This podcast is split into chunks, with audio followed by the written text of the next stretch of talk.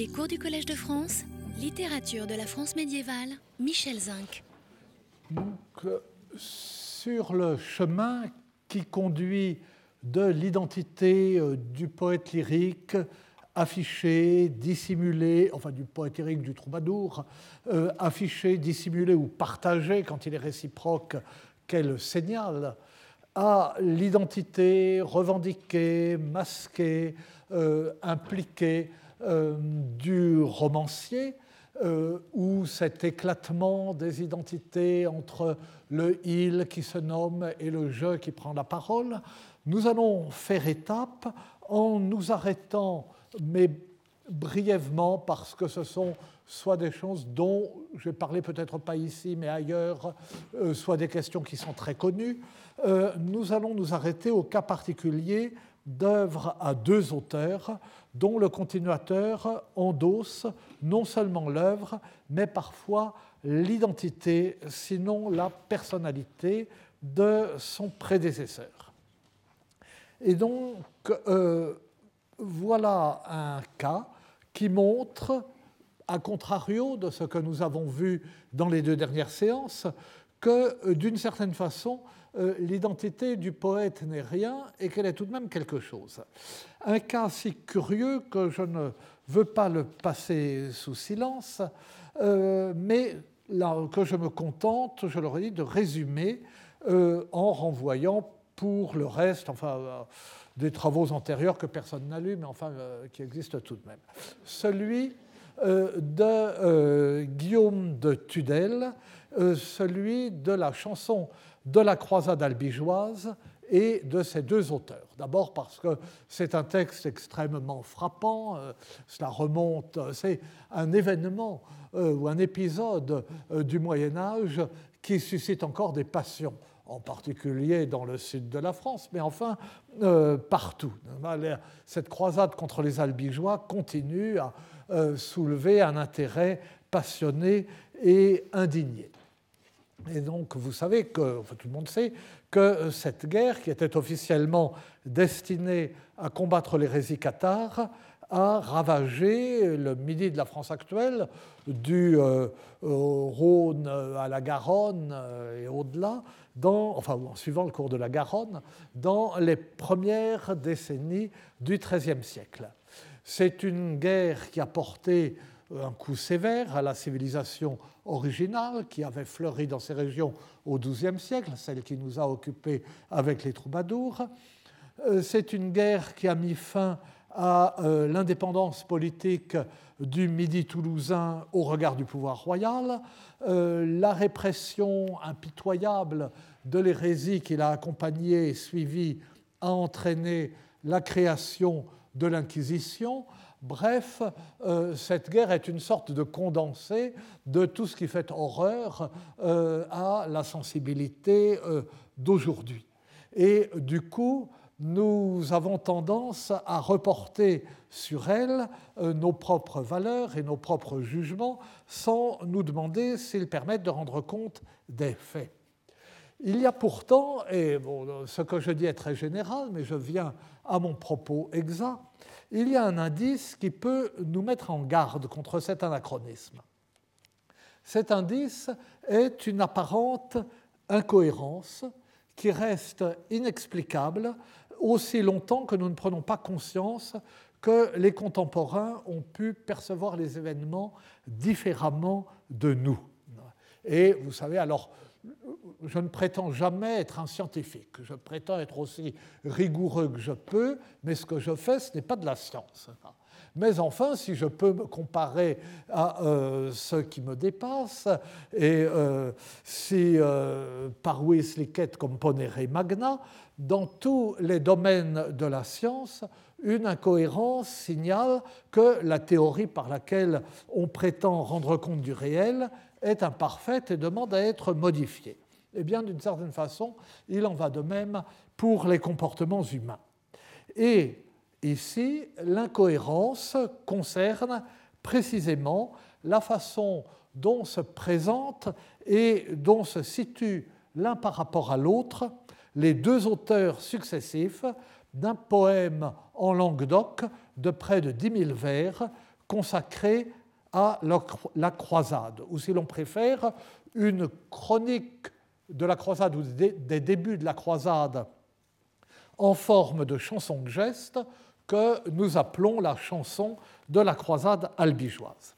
Alors, pour montrer en quoi euh, consiste l'incohérence et comment euh, la mettre en lumière et essayer de la résoudre peut éclairer par rebond notre sujet, euh, il faut dire un mot du poème et d'abord des événements qu'il relate. Alors je suis désolé de cette mise au point factuelle, que euh, sont des choses, encore une fois, qui sont bien connues, que je rappelle d'un mot de la façon la plus brève, la plus télégraphique, en même temps la plus claire que possible.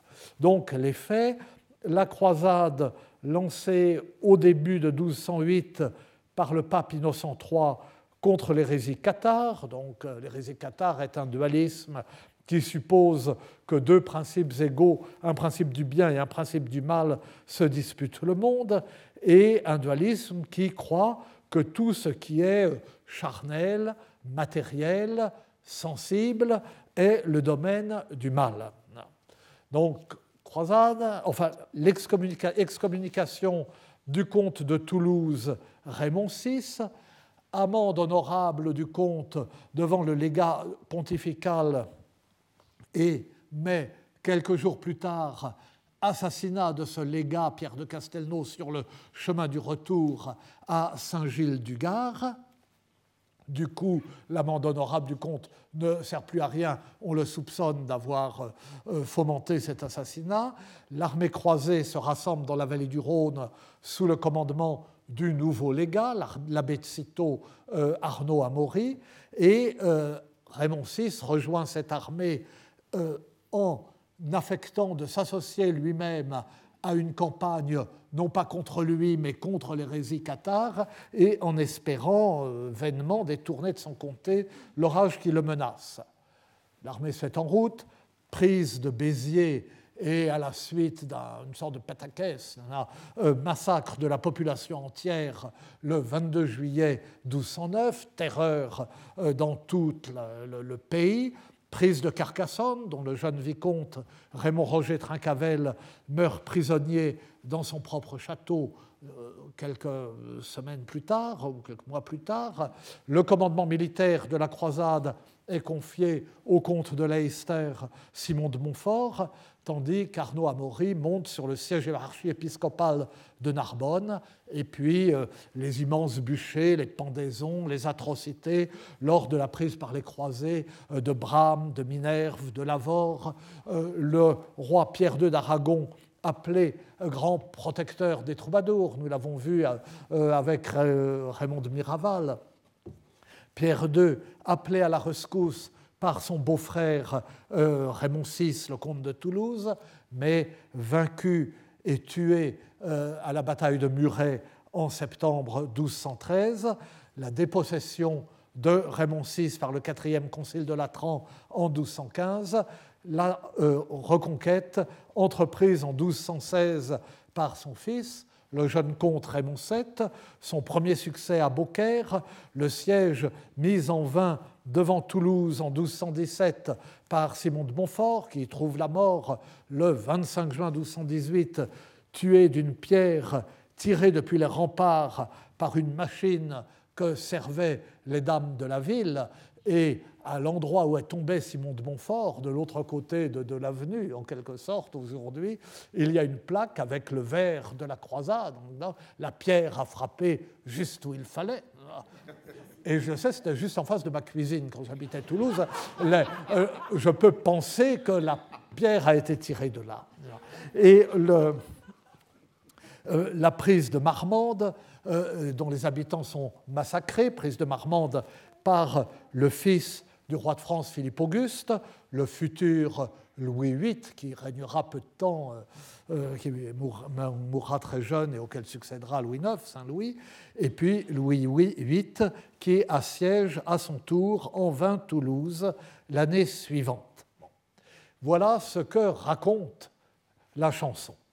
La suite, euh, les suites de la croisade, le traité de Paris de 1229, la mise en place de l'Inquisition confiée aux frères prêcheurs après la mort de leur fondateur Saint Dominique, l'ultime sursaut de la révolte, qui euh, le massacre des inquisiteurs euh, dans le Lauragais, l'ultime sursaut qui s'achèvera le 16 mars 1244 par le bûcher de Montségur. Tout cela, la croisade n'en parle pas, elle s'arrête à la veille du second siège de Toulouse. Ça veut dire que ce poème a été écrit à chaud. Et il a été écrit à chaud par deux auteurs. Le premier, euh, je suis désolé d'entrer dans euh, euh, ces choses, il suffit de prendre n'importe quel manuel d'histoire littéraire ou n'importe quelle édition de la croisade ou, ou même d'aller probablement sur Wikipédia pour trouver tout ça. Enfin, enfin bon, je suis presque au bout de mon rappel. Donc le premier auteur relate les événements de mars 1208 proclamation de la croisade, en remontant même à des épisodes un peu antérieurs, jusqu'au début de l'année 1213, au moment où Pierre II s'apprête à aller secourir son beau-frère. Il dit avoir commencé son poème en 1210, mais tout laisse à penser qu'il l'a composé très rapidement en 1212-1213 et qu'il s'est interrompu quand il a rattrapé l'actualité. Le deuxième poète commence après la levée du premier siège de Toulouse, dans l'été 1218, et il interrompt son récit en 1219, à la veille du second siège. Donc euh, il commence euh, à la mort de, Simon de Montfort, en somme, et il s'arrête avant le siège mis par le, le, futur Louis VIII, le fils du roi de France, devant Toulouse. C'est donc un récit d'actualité, et euh, un récit d'actualité qui a la forme d'une chanson de geste. Alors, vous savez que les chansons de geste sont traditionnellement cantonnées dans le passé reculé de l'époque carolingienne. Ce sont des poèmes composés au XIIe ou XIIIe siècle, et même au-delà. C'est un genre conservateur qui a été cultivé jusqu'à la fin du Moyen Âge, mais l'action se passe toujours à l'époque carolingienne. Mais les chansons de geste, à cette époque-là, servaient aussi, ou ont servi pendant quelque temps, à chanter l'actualité. L'actualité des croisades en Terre Sainte, probablement par un lien entre la sorte de croisade qu'était la Reconquista euh, de l'Espagne sur les morts et euh, une analogie avec la libération du tombeau du Christ entreprise par les croisades. Donc la chanson de la croisade albigeoise est composée dans cet esprit. Et le premier auteur prend explicitement pour modèle une chanson de geste se rapportant à la première croisade, la chanson d'Antioche, dont il existait une version occitane qui est aujourd'hui perdue. Et il le fait visiblement pour favoriser la diffusion de son poème, le euh, Contrafactum, euh, étant de, tout temps un procédé de la littérature de propagande. si on compose euh, une chanson sur l'air d'une autre chanson, ça s'est fait dans tous les sens, pour des chansons politiques, pour des chansons religieuses, pour tout. Et euh, vous voyez, euh, euh, Señors, esta canso es faita da italgia con cella d'Antiocha e assis versifia, et sa tota italso qui dire la sabia. Seigneur, cette chanson est faite de la même façon que celle d'Antioche, versifiée comme elle, et elle a le même air pour qui sait la chanter. C'est-à-dire que si quelqu'un sait chanter la chanson d'Antioche, les, mélodies de ces chansons de gestes n'étaient pas notées. Si quelqu'un sait l'air de la chanson d'Antioche, il peut chanter mon poème. Ça, c'est le premier poète. Que la chanson soit l'œuvre de deux auteurs successifs, tout le montre. Euh, d'abord, mais tout le montre, mais il faut des éléments qui le montrent. Nous allons le voir et parce que, enfin j'anticipe, le second auteur ne dit pas à un moment donné, me voilà. D'abord, sa forme. La première partie, donc c'est une chanson de geste, elle est donc composée de laisses, de strophes homophones de longueur irrégulière. La première partie est composée de laisses courtes, à la manière des plus anciennes chansons de geste. La seconde de laisses très longues. Les laisses de la première partie ont euh, autour de 15-20 vers, quelquefois 30. Les laisses de la seconde partie peuvent avoir 150 vers. Et c'est quelque chose d'important, c'est quelque chose que Jean Richner en son temps avait euh, très bien montré, parce que ça montre une évolution de la conception du genre, euh, d'un genre véritablement poétique, si on veut, qui repose sur les, effets affectifs du langage, une sorte de, répétition, quelque chose de haché, et puis on va vers une sorte de narration continue, euh, et à ce moment-là, les laisses s'allongent, il y a encore des laisses parce que c'est comme ça, mais enfin, c'est le système de la narration et non pas du sorte de, du ressac et des échos euh, qui euh, prédominent. Alors donc, il y a cette différence, mais bon, qui n'est pas une différence, si vous voulez, rigoureuse. Mais il y a une différence de forme rigoureuse. C'est que dans la première partie, euh, il y a donc à la fin, comme souvent dans les chansons de geste, euh, dans des cas syllabes, et puis il y a un vers bref à la fin, comme une cadence, à la fin de chaque laisse. Dans la première partie, le vers bref qui clôt la laisse rime non pas avec ceux qui précèdent dans la même laisse, mais avec ceux de la laisse suivante. C'est donc une sorte d'enchaînement d'annonces euh, de la laisse suivante par la rime. C'est ce que les troubadours nomment coblas capcaudadas. Dans la seconde partie, ce vers bref ne rime avec aucun autre, mais il est répété de façon à constituer le premier hémistiche de la laisse suivante. C'est que ce que les troubadours appellent coblas cap finissans. Le début commence par la fin. Et Donc dans les deux cas, il y a un procédé d'enchaînement d'une laisse à l'autre, mais qui n'est pas le même. Et à la jonction entre les deux parties, comme l'a bien vu Jean-Marie Deur, la laisse 131 est conçue par le continuateur comme un raccord et elle combine les deux procédés. Donc il y a à l'évidence deux poètes. Mais il y a une autre évidence, c'est que c'est, et alors c'est là que ça devient intéressant pour nous, c'est que ces deux poètes diffèrent surtout par leurs opinions et par le parti qu'ils embrassent dans la croisade. Et là est l'énigme essentielle de la chanson. Là, cette, là réside cette incohérence dont je parlais au début qui nous fait soupçonner que la cohérence n'est peut-être pas là où nous la cherchons et que les conceptions de ces poètes et de leurs contemporains n'étaient peut-être pas les nôtres euh, face à cette croisade qui nous révulse. Et là est la question de euh, l'identité poétique. Ce qui se passe, c'est que ces deux poètes sont d'opinions opposées et appartiennent aux deux parties opposées. Mais que le second prend sans prévenir la suite du premier, comme s'il acceptait d'endosser son identité alors qu'il appartient au parti adverse. Or, cela se voit parce que le premier poète se présente en grand détail et ce qui est en soi intéressant pour nous. Le premier poète se présente dans le prologue de la chanson et il consacre les 25 premiers vers de ce prologue à raconter sa vie et sa carrière.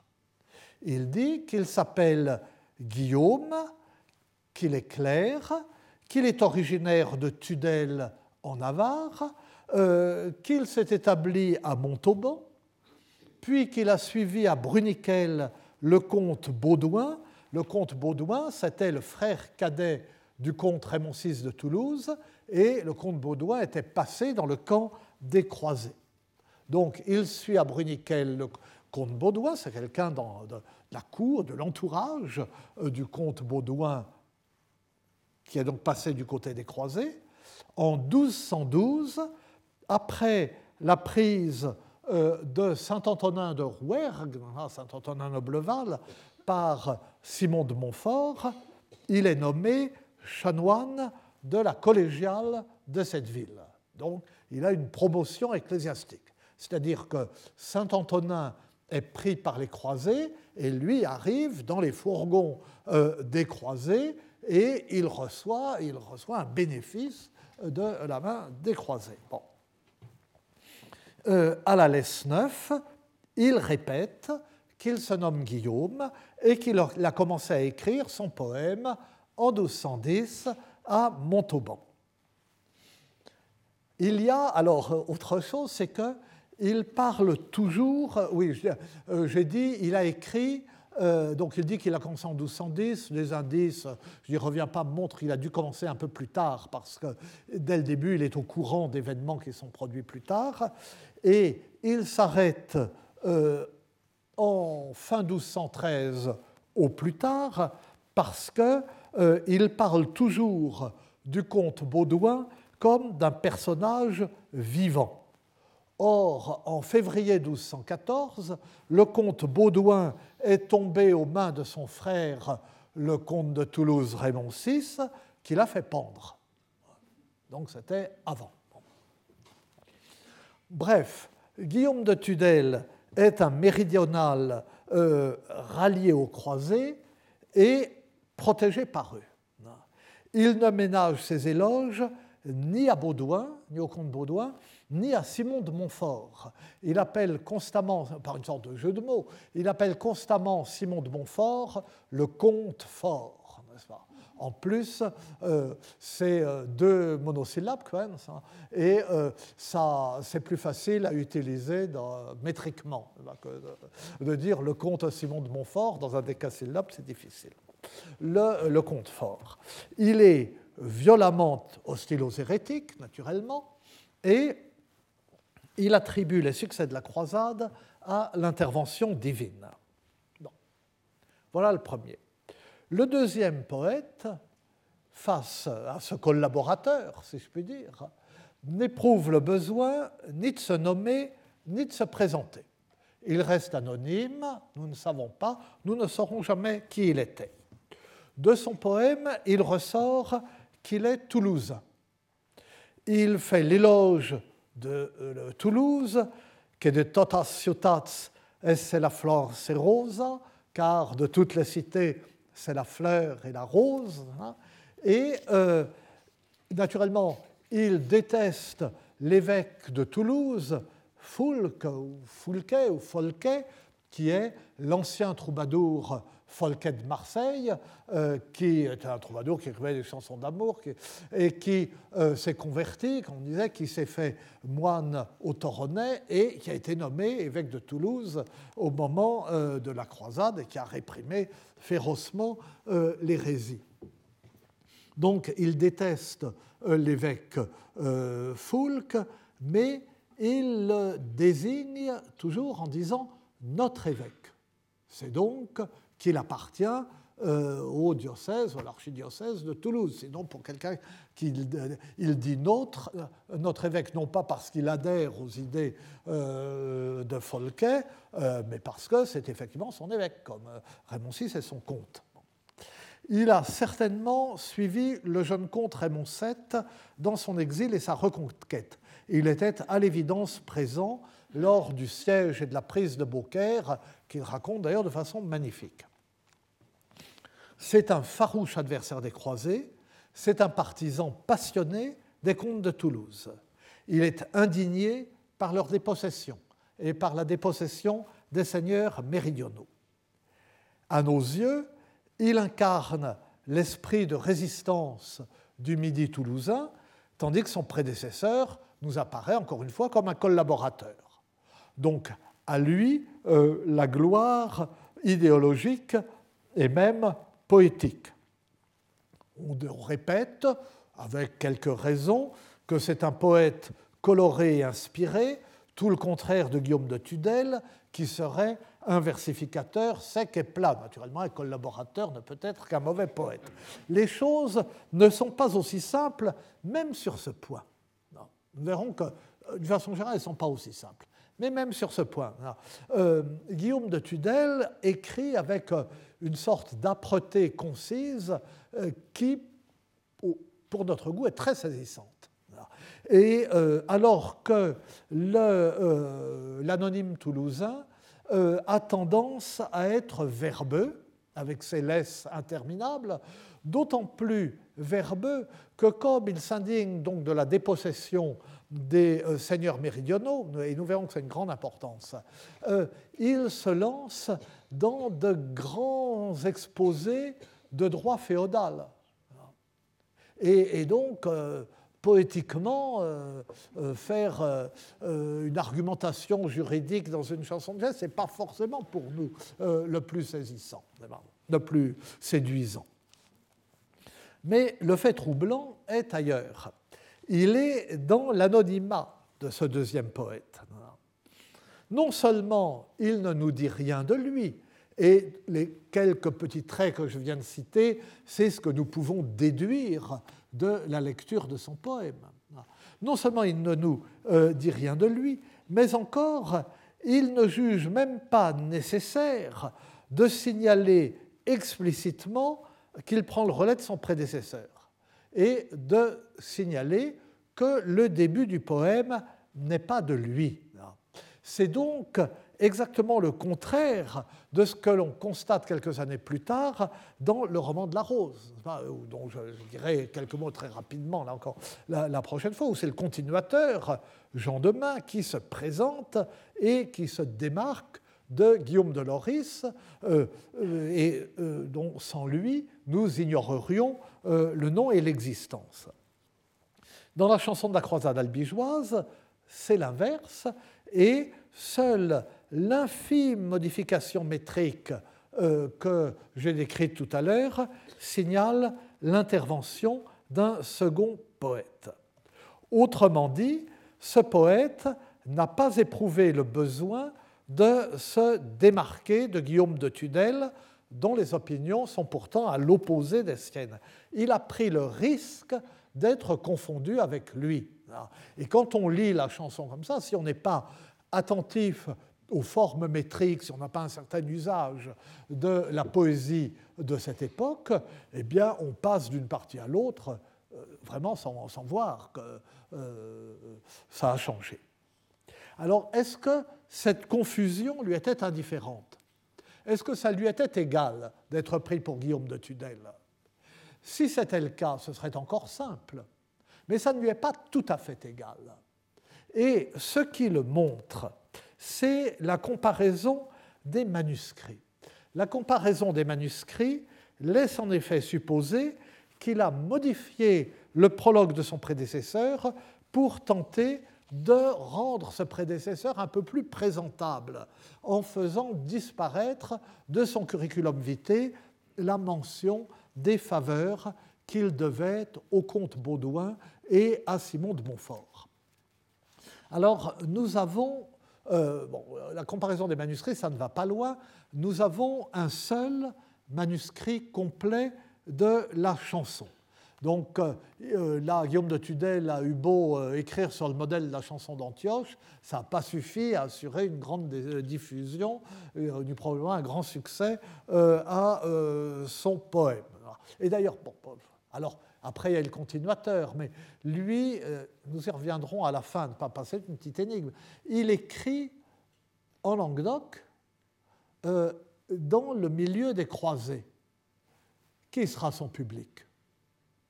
Tous les méridionaux sont hostiles aux croisés, pratiquement, par une poignée euh, euh, de, gens comme lui. donc, ses lecteurs naturels sont de Langdoil, et, euh, et, les autres ne voudraient pas le lire. Enfin bref. Bref, nous avons un seul manuscrit complet.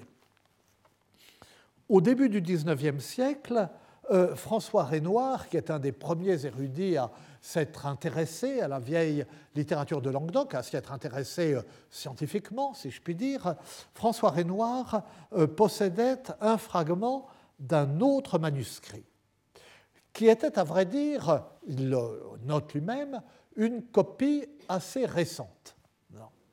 Et même ce fragment, depuis, a été perdu. Mais Renoir l'avait copié. Nous avons donc la copie par Renoir d'un fragment assez récent, mais tout de même plus vieux, qui a été perdu. Bon. Et c'est le fragment Renoir qui nous livre la version du prologue dans laquelle Guillaume de Tudel relate sa carrière dans le détail. Le manuscrit complet se contente de faire de lui et de son poème un éloge général. Euh, le manuscrit complet ne mentionne ni le comte Baudouin, ni Simon de Montfort, enfin en rapport avec Guillaume de Tudel, naturellement il le nomme ensuite. Il ne dit pas un mot de la présence de Guillaume de Tudel à Bruniquel auprès du comte Baudouin. Il ne dit pas un mot de sa nomination comme chanoine de Saint-Antonin euh, grâce à Simon de Montfort. Et euh, ce manuscrit a donc essayé, le, le euh, romagneur de ce manuscrit, a essayé non pas d'éviter une confusion entre les deux poètes, elle subsiste, mais de faire en sorte que cette confusion ne soit pas trop préjudiciable au deuxième poète du point de vue politique, si je puis dire, qui était le sien. Et euh, d'ailleurs, dans le euh, manuscrit complet, là où il y a cette édulcoration, il y a des illustrations qui sont d'ailleurs euh, très belles et originales, qui sont des dessins à l'encre, pas des enluminures, des dessins à l'encre, et, et, qui sont très, des illustrations très fines. Et la première illustration en tête du manuscrit montre de façon tout à fait traditionnelle le poète au travail, le poète en train d'écrire. Mais il n'en montre qu'un. Il n'y a pas une seconde miniature à un moment pour montrer le second poète qui se met à l'œuvre. Euh, et là encore, le contraste est frappant avec le roman de la rose, dont les miniatures, dans euh, cet ouvrage très illustré, toujours très illustré dans tous ces nombreux manuscrits euh, qu'est le roman de la rose, systématiquement illustré, qui est presque conçu comme un livre d'images, ou avec des images, eh bien, euh, euh, les manuscrits, les miniatures mettent en évidence, la et parfois de façon très originale, la transition de Guillaume de Loris à Jean de Main. Bon. Donc voilà comment les choses se présentent. Alors, que dirions-nous, euh, à supposer la, vraisemblance du fait, si euh, les mémoires de guerre du général de Gaulle étaient anonymes et se présentaient comme la suite de mémoires du maréchal Pétain, sans prendre la peine de préciser que De Gaulle n'était pas Pétain et qu'il n'était pas dans le même camp, mais tout de même en prenant soin d'expurger un tout petit peu les mémoires de Pétain, par exemple en supprimant la poignée de main de Montoire, enfin, que sais-je de ça. Nous nous trouvons euh, face à euh, cette situation. Alors, euh, je vous avais dit, bon, je déjà occupé de la question, il y a près d'un quart de siècle, dans l'introduction que j'avais donnée à, à l'édition de la chanson de la croisade albigeoise dans la collection Lettres gothiques, j'avais proposé une solution que je rappelle brièvement et que je ne renie pas, mais je me demande maintenant s'il n'y a pas autre chose.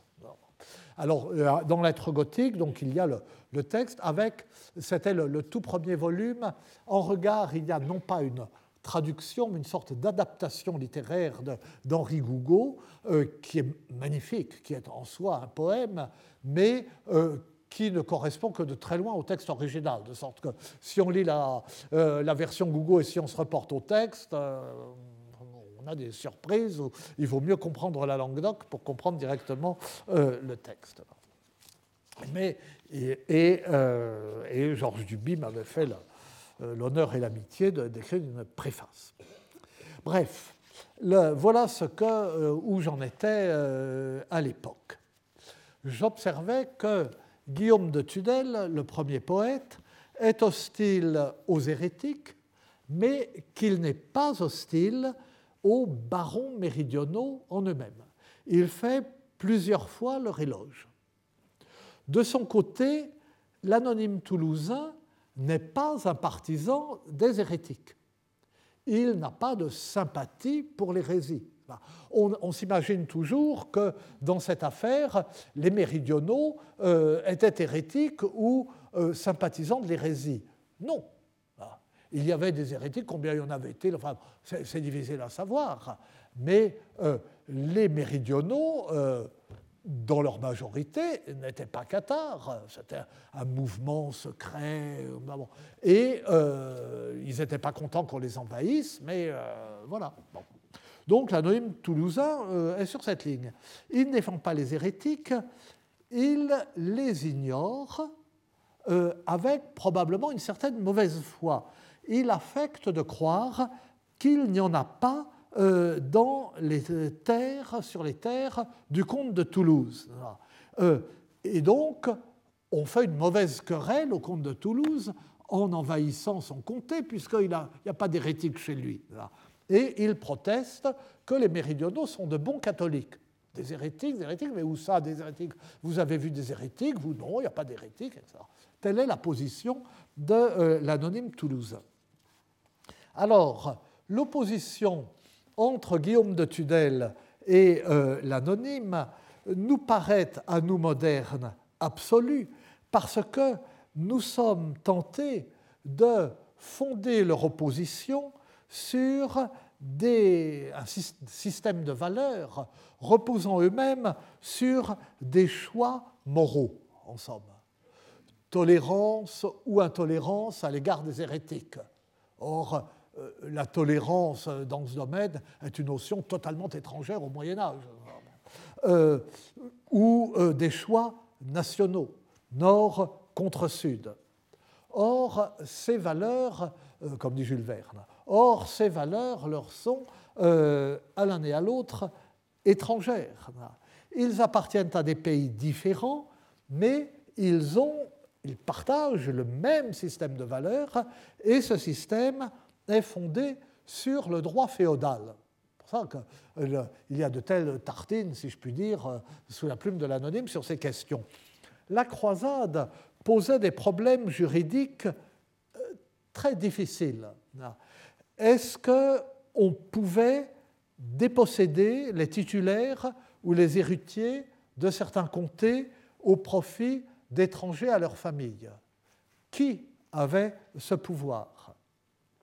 Est-ce que les vassaux des comtes méridionaux, ces vassaux contraints de prêter le serment d'hommage au nouveau maître, au nouveau comte, remplaçant le comte euh, dépossédé, est-ce que ces vassaux devaient rester fidèles à ce serment ou au contraire, est-ce qu'ils devaient retourner au service de leurs anciens suzerains dès lors que ces suzerains revenaient? Problème à la Robin des Bois, si vous voulez. Qu'adviendrait-il euh, des princes dépossédés? Euh, Le fils de euh, Trincavel, le jeune comte Raymond VII. Est-ce qu'il devait perdre leur héritage à cause d'une faute commise, faute supposée, commise par leur père, mais dont eux-mêmes ne portaient pas la responsabilité? Est-ce que Raymond VII, qui n'avait pas encore prêté le serment d'hommage au roi de France, est-ce que Raymond VII devait se considérer comme lié par un serment d'hommage qu'il n'avait pas encore prêté? Devait-il fidélité euh, au roi de France? Voilà les questions qui préoccupent l'anonyme, et il leur consacre des centaines, sinon des milliers de vers. Pour le reste, le sort des hérétiques lui est totalement indifférent. Et encore une fois, l'idée même de tolérance ne l'effleure évidemment même pas. C'est pourquoi il ne trouve probablement rien de fondamentalement inadmissible dans le récit de Guillaume de Tudel, puisque Guillaume de Tudel ne met jamais en cause la légitimité des princes occitans. Il avait une bonne raison pour le faire, pour ne pas mettre en cause cette légitimité, c'est qu'il était au service euh, du comte Baudouin. Le comte Baudouin avait certainement l'idée euh, d'être nommé par les euh, croisés comte à la place de son frère, mais dans une légitimité familiale. Et non seulement Guillaume de Tudel ne met pas en cause la légitimité des, des, des princes occitans, mais les premiers mots de son poème sont au contraire pour s'attendrir sur les malheurs des méridionaux. Il dit qu'il est savant en géomancie et que la géomancie lui avait permis de prévoir ses malheurs. Si, donc, je l'ai dit, le récit de Guillaume de Tudel s'interrompt en 1213, au plus tard fin 1213, avant la mort de Baudouin. Si Guillaume de Tudel avait poursuivi son récit jusqu'au concile de Latran, de Latran IV en 1215. Il est probable euh, qu'il aurait approuvé euh, les décisions du concile de Latran, étant donné euh, ses relations. Et donc la dépossession du comte Raymond VI. À ce moment-là, sa position aurait été sur un point essentiel de droit totalement inconciliable avec celle de l'anonyme. Mais au point où il s'arrête, ce n'est pas encore le cas. En un mot, les deux poètes se trouvent, certes, euh, dans des camps opposés, mais ils ne sont opposés par aucun choix proprement idéologique. Et euh, c'est pourquoi, euh, disais-je, l'anonyme pouvait, peut n'avoir pas répugné à poursuivre l'œuvre de son prédécesseur, ni euh, avoir jugé indispensable de se distinguer euh, explicitement euh, de lui. Alors, cette explication de caractère très général ne résout cependant pas la petite énigme constituée par le fait que l'anonyme, tout en acceptant d'être confondu avec Guillaume de Tudel, et précisément parce qu'il pense qu'on le confondra avec lui, éprouve le besoin d'édulcorer la biographie de Guillaume de Tudel. Il veut bien être pris pour Guillaume de Tudel à condition que Guillaume de Tudel ne soit pas exactement celui qu'il dit être. Il veut bien que euh, l'identité, avoir une identité qui n'est pas la sienne, à condition que cette identité ne soit... C'est compliqué. Alors, pour rendre compte de cette bizarrerie, je voudrais euh, aujourd'hui proposer une hypothèse un peu, enfin, pas contradictoire, mais euh, différente, une autre hypothèse, celle que j'ai avancée autrefois, une hypothèse moins générale, plus précise, mais euh, pas absolument vraisemblable, ou en tout cas si aventurée ou si aventureuse que je me garderais bien de la publier. Ou mieux, c'est pareil, enfin bon, je ne la publie pas. Et euh, je la propose, hein, puisque euh, c'est la science en train de se faire, euh, ça peut être la science en train de se défaire, je la propose comme demi-boutade ou comme une provocation suggestive. Cette hypothèse est que le nom de Guillaume de Tudel cache un personnage dont, je ne sais rien, je ne propose aucune identification historique, mais un personnage qui ne serait pas exactement celui pour lequel il se donne. Ce nom serait un masque, euh, on ne peut pas savoir le masque de qui, mais le masque d'un poète qui ne coïncide pas exactement avec ce qu'il dit ou avec ce qu'il a l'air de dire. L'idée qui vient d'abord à l'esprit est que euh, Guillaume de Tudel, s'il est vraiment un leurre ou un masque, pourrait être le masque de l'anonyme lui-même, de même que certains ont soutenu que euh, Guillaume de Loris est le masque de Jean de Main. Mais je ne retiens pas euh, cette hypothèse, je ne la retiens pas plus pour euh, la chanson de la croisade que pour euh, le roman de la rose. Pour la chanson de la croisade, elle est exclue formellement, je veux dire pour des raisons de forme. D'une part, par le passage des les cap caudadas aux les cap finissans. Ah. Ce passage, ce changement aurait un sens si, à un moment donné, le second poète laissait entendre qu'il est un autre, s'il voulait marquer la différence. Mais il n'essaye pas. Donc là, c'est quelque chose de trop ténu euh, pour, euh, pour cela.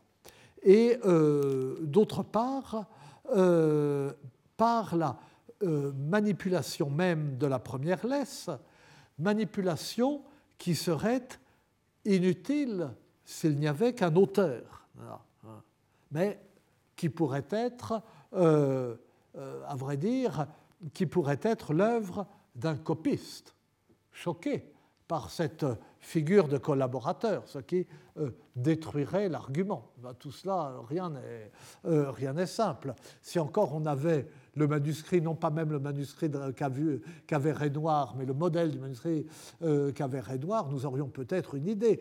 Nous aurions une idée de la date des deux manuscrits l'un par rapport à l'autre. Mais euh, là, vraiment, euh, nous sommes dans le brouillard.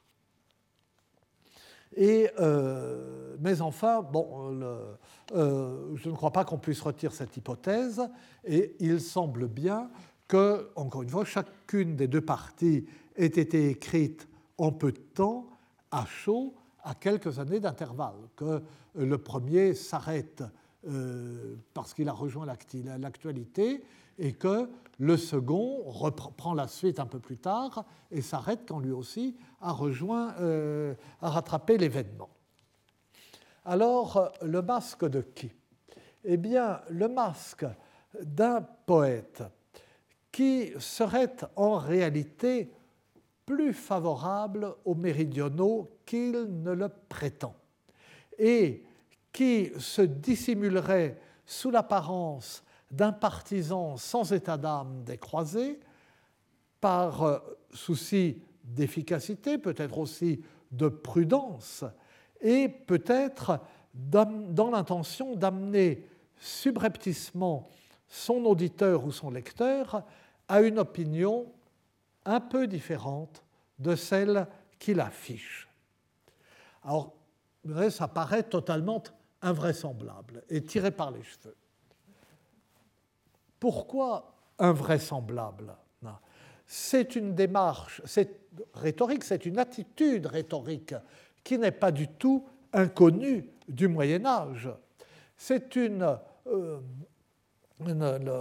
une position, une démarche rhétorique qui a déjà été décrite et répertoriée sous ses diverses formes par Cassiodore, donc auteur ancien, auteur qui était lu euh, au Moyen Âge.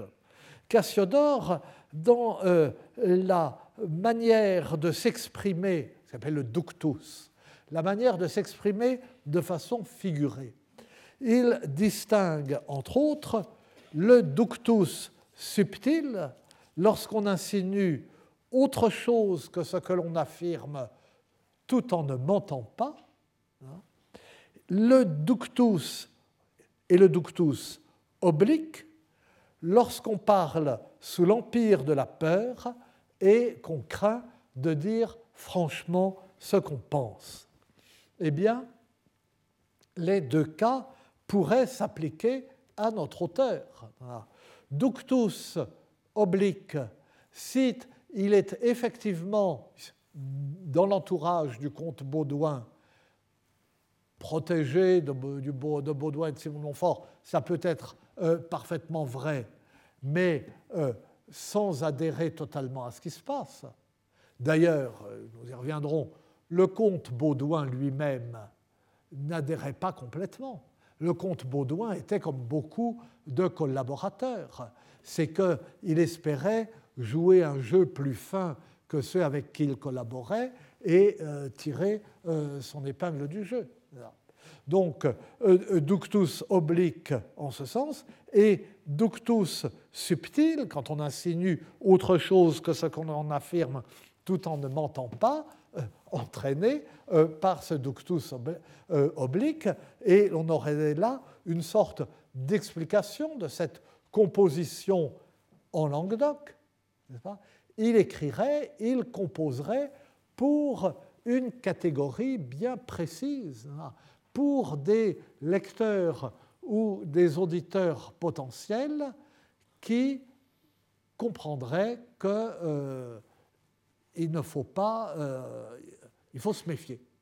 Il faut se méfier de, euh, du camp des croisés, même quand on en est proche, quand on est un, méridional proche, forcément qu'il y avait des méridionaux proches des croisés. Donc tout cela appartient au béaba euh, de la rhétorique, ou même de la médiévale, euh, de la rhétorique médiévale, ou même, si on veut, de la théorie littéraire médiévale. Et tout cela relève finalement de, et revient à, la définition générale de l'allégorie depuis Aristote, dire une chose pour en signifier une autre. Et pour en revenir euh, à Guillaume de Tudel, euh, s'il écrit vraiment pour rendre les croisés sympathiques, eh bien, il faut reconnaître qu'il y réussit assez mal. Et tellement mal que dans la foulée, nous le trouvons lui-même fortement antipathique, hein, euh, alors qu'il lui était possible de présenter les choses différemment. Le, euh, je reviens sur ce que euh, je, je, disais il y a un instant.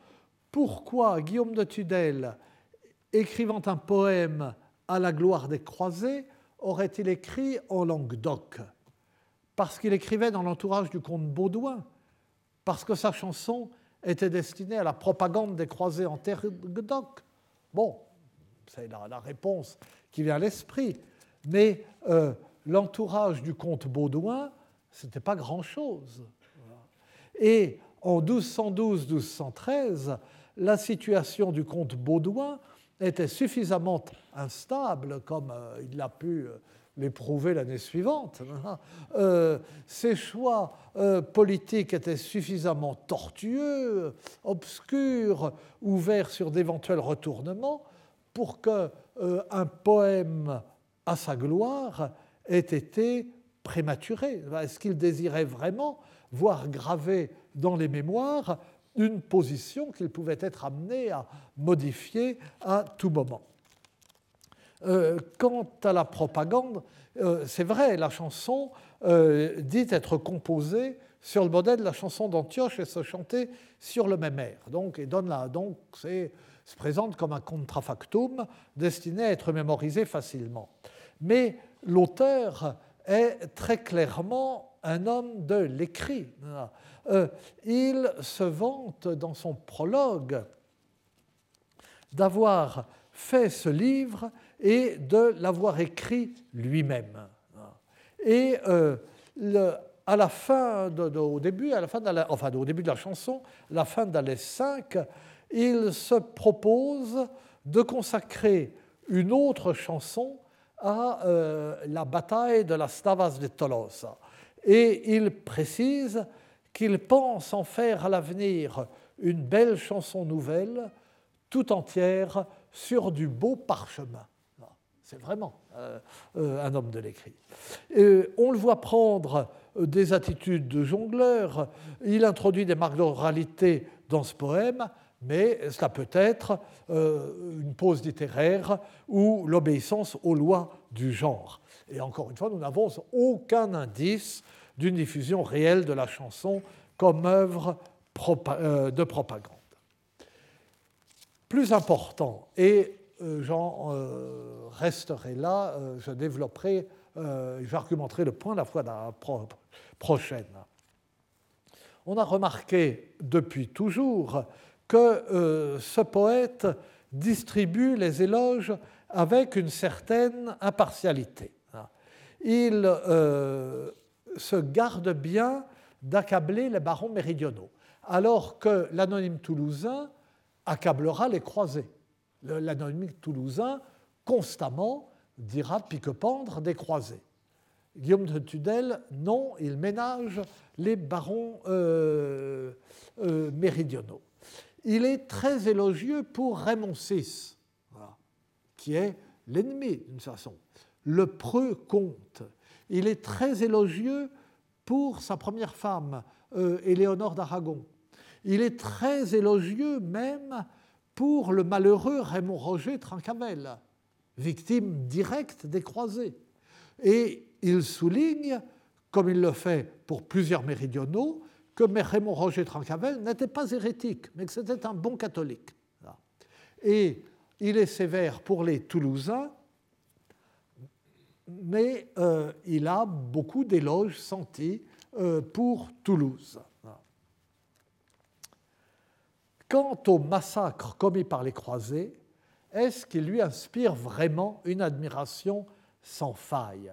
Encore une fois, il est très difficile de répondre avec certitude parce que notre sensibilité sur les points de ce genre est très différente de celle de l'époque. Il est indéniable qu'il accable les hérétiques d'injures et qu'il décrit avec enthousiasme les bûchers où ils périssent par centaines. Et pourtant, si on regarde les choses de plus près, il y a dans son récit des faits troublants. Mais le trouble sera pour la séance suivante. Je vous remercie. Retrouvez tous les contenus du Collège de France sur www.colège-2-france.fr.